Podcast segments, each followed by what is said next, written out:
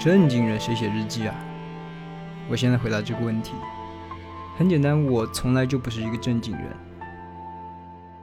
躺在床上的时候，我常常会回顾我的过去。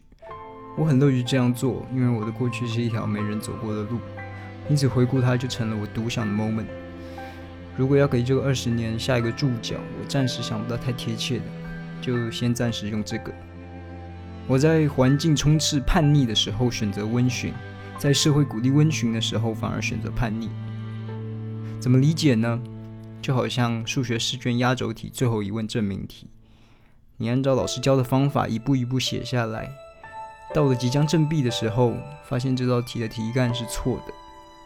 你问老师都写到这里了，能不能给分？老师说你混着写完也有步骤分。你问老师怎么才能满分？老师说你得自己改个题干重新证明，而且得完整证出来。然而你很清楚，老师的标准答案上只有错的那个。你的内心不允许你做出伪证但是能得分的选择，但你课外读过几本经济学书，知道沉没成本的意思。老师也希望你别再纠结失之交臂的那一点分数，因为不过是一场考试。但如果你只有这一场考试，试卷标题写着“人生”呢？你懂我的意思。正经人会选择昧着自己的想法继续正下去，毕竟拿了步骤分也算不错，我完全能理解。但我更强烈的觉得，试卷上的这点空白，我要写就只写正确的。这个正确不是标准答案上的正确，是我自己赋予的正确。综上所述，我不是正经人。这下总给我写日记的理由了，理由就是。把我自己归结为直觉的选择，用记录的方式证明是对的，直到得到我需要的认可。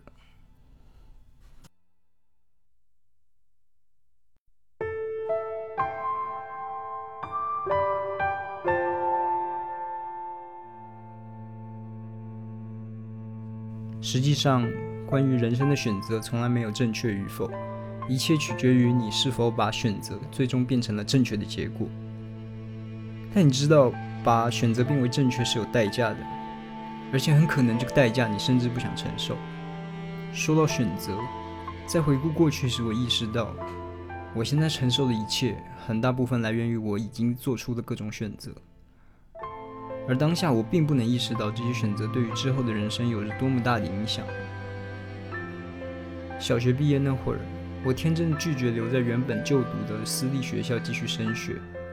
也许是觉得自己被保护的太好了，想要寻求更多的挑战性。初中毕业后，我开始意识到，太多挑战的人生真的太累了。曾经的我可能只是想从挑战中寻求胜利的快感，但并不是真的愿意承受背后的代价。这种短暂的刺激没办法永远支持我想做的事情，但我内心深处骄傲的惯性仍然使我放弃了转往国际高中就读。高中时期的我。试着仅从求知欲本身寻找快感，但很不幸地陷入了完美主义的怪圈，高估了自己的人格的完备性和抗堕落性。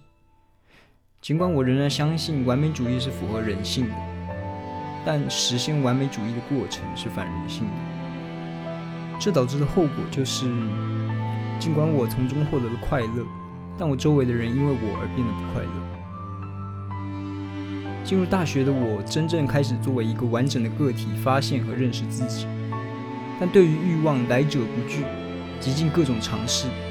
尽管也有一些值得的收获，但遗憾的是，很晚才明白，宽泛的欲望需要持续的积累和不断的舍弃才能达成。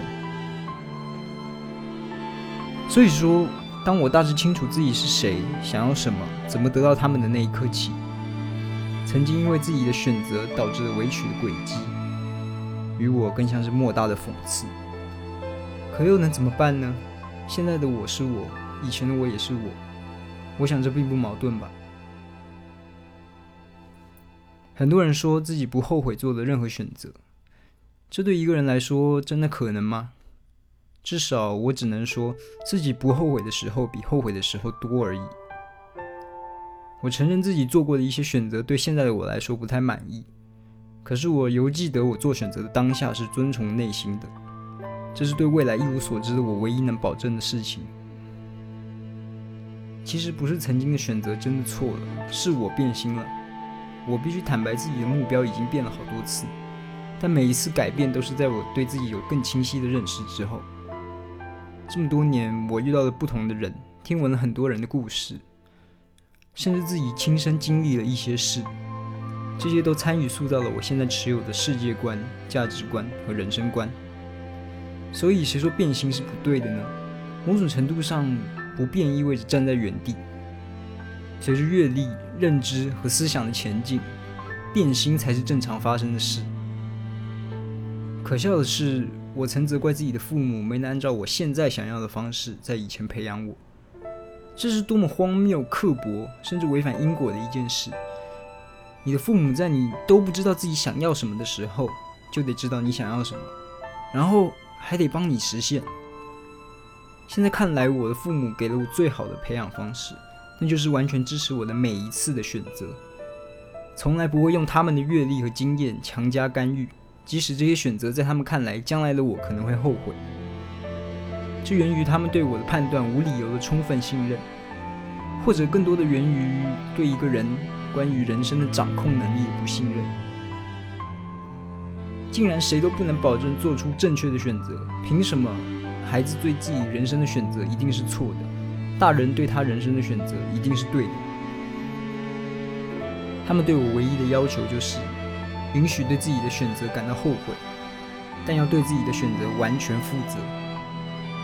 我想，这是傲慢的我极少数愿意从父母身上继承的大智慧之一。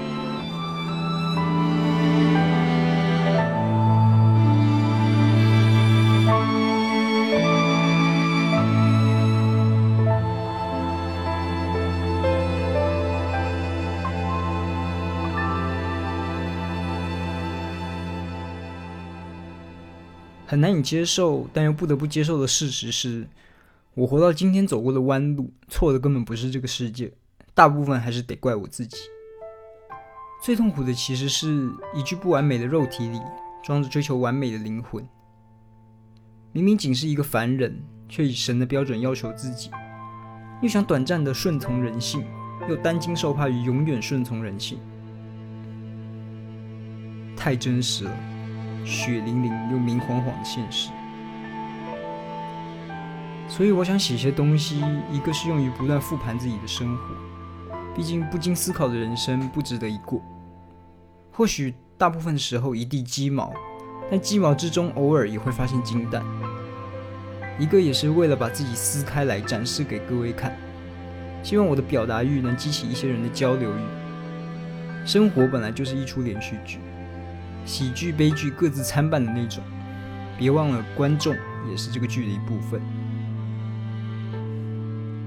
最后看了我这个不正经的人在这里胡言乱语的你，估计也不太正经吧？这样挺好的。这个时代有人愿意跟你用心聊聊天，是很珍贵的事情。希望以后我们还能在这里常常见面。